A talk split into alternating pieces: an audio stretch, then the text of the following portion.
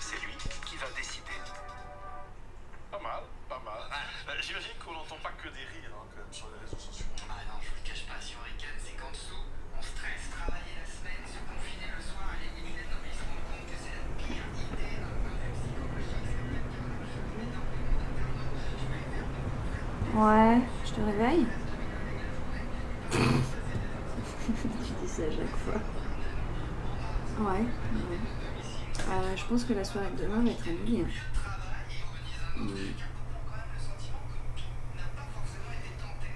Ça sent pas bon. hein.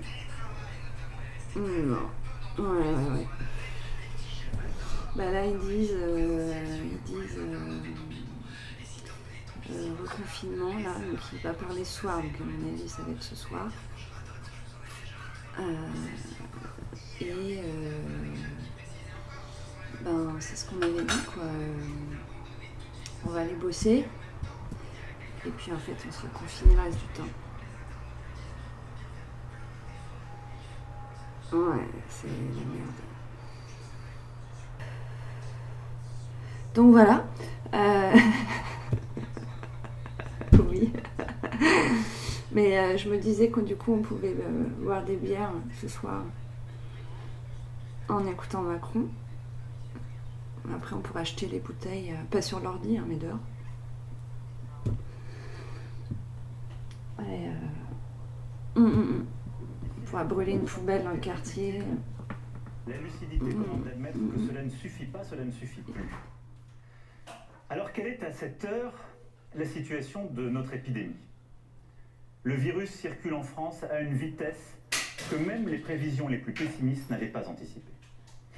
Le nombre de contaminations rapportées à la population a doublé en moins de deux semaines. Hier, 527 de nos compatriotes ont décédé du Covid-19.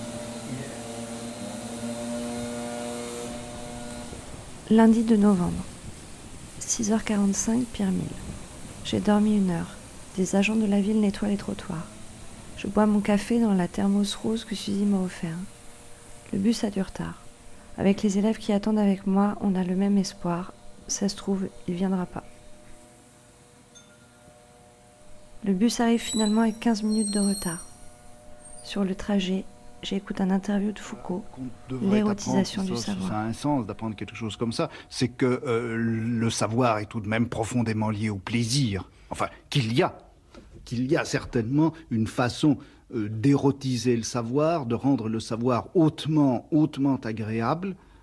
Euh, et ça, que l'enseignement ne soit pas capable même de révéler cela, que l'enseignement ait presque pour fonction de montrer combien le savoir est déplaisant, triste, gris, peu érotique, euh, moi je trouve que c'est un tour de force. Mais euh, ce tour de force, il a certainement sa raison d'être. Il faudrait savoir pourquoi est-ce que notre société a tellement d'intérêt à montrer que le savoir est triste. 8h15. Je suis en retard. 8h17. Salle des professeurs. Une collègue s'effondre. Elle dit au proviseur Je ne me suis jamais sentie aussi humiliée. Un autre collègue demande l'organisation d'une heure syndicale dans la journée. Refusé. 8h20. J'apprends que ma salle de classe est condamnée. Comment faire sans le matériel? C'est simple, vous n'avez qu'à faire des exercices sans. Par chance, je n'ai pas cours. Je vais me réfugier au CDI, où je cherche un moyen de rapatrier mes affaires.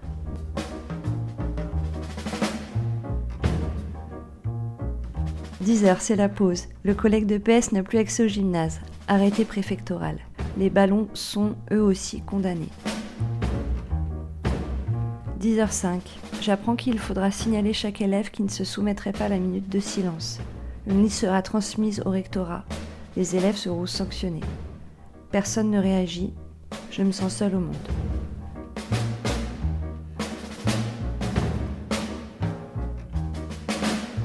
« 10h10. On nous distribue le discours caviardé de Jean Jaurès ainsi que la définition de la liberté. 10h15. J'accompagne une collègue qui ne se sent pas de gérer seule l'hommage avec les élèves. 10h30. Ma collègue, dans l'émotion, définit le concept de liberté par le travail. 10h40. Personne n'a l'air de savoir qui est Jean Jaurès. 10h50.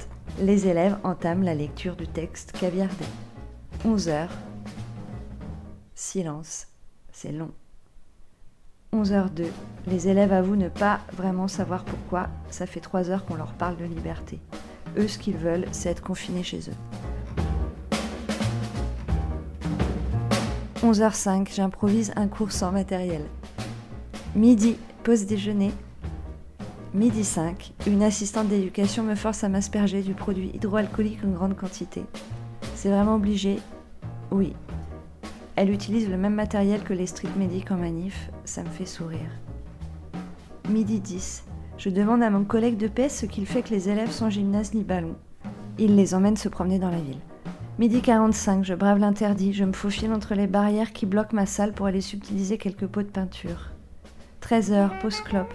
Tout le monde se fait engueuler car il faut 3 mètres de distance entre nous. 13h10, j'apprends que l'heure syndicale est remplacée par une réunion avec l'inspection académique. 13h15, première heure de cours. 3 pots de peinture, 10 pinceaux, j'ai pas envie, c'est long.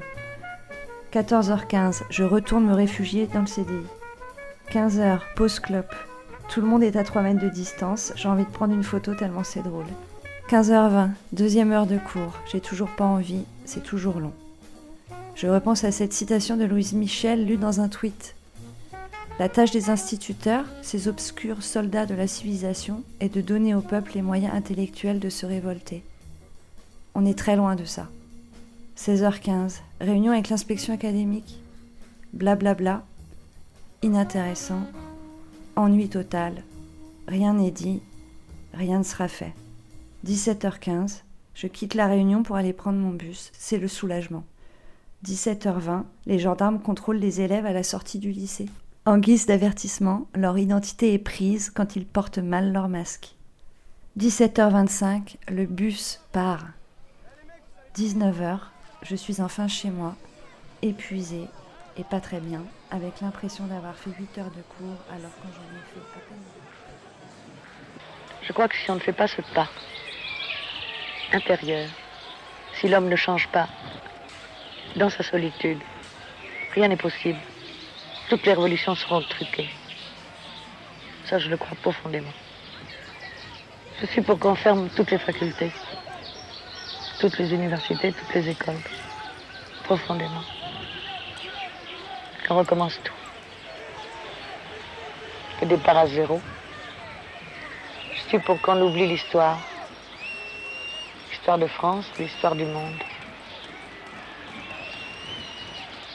Complètement. Qu'il n'y ait plus aucune mémoire de ce qui a été vécu. C'est-à-dire de l'intolérable. Sur tous les fronts, sur tous les points. Tout cassé.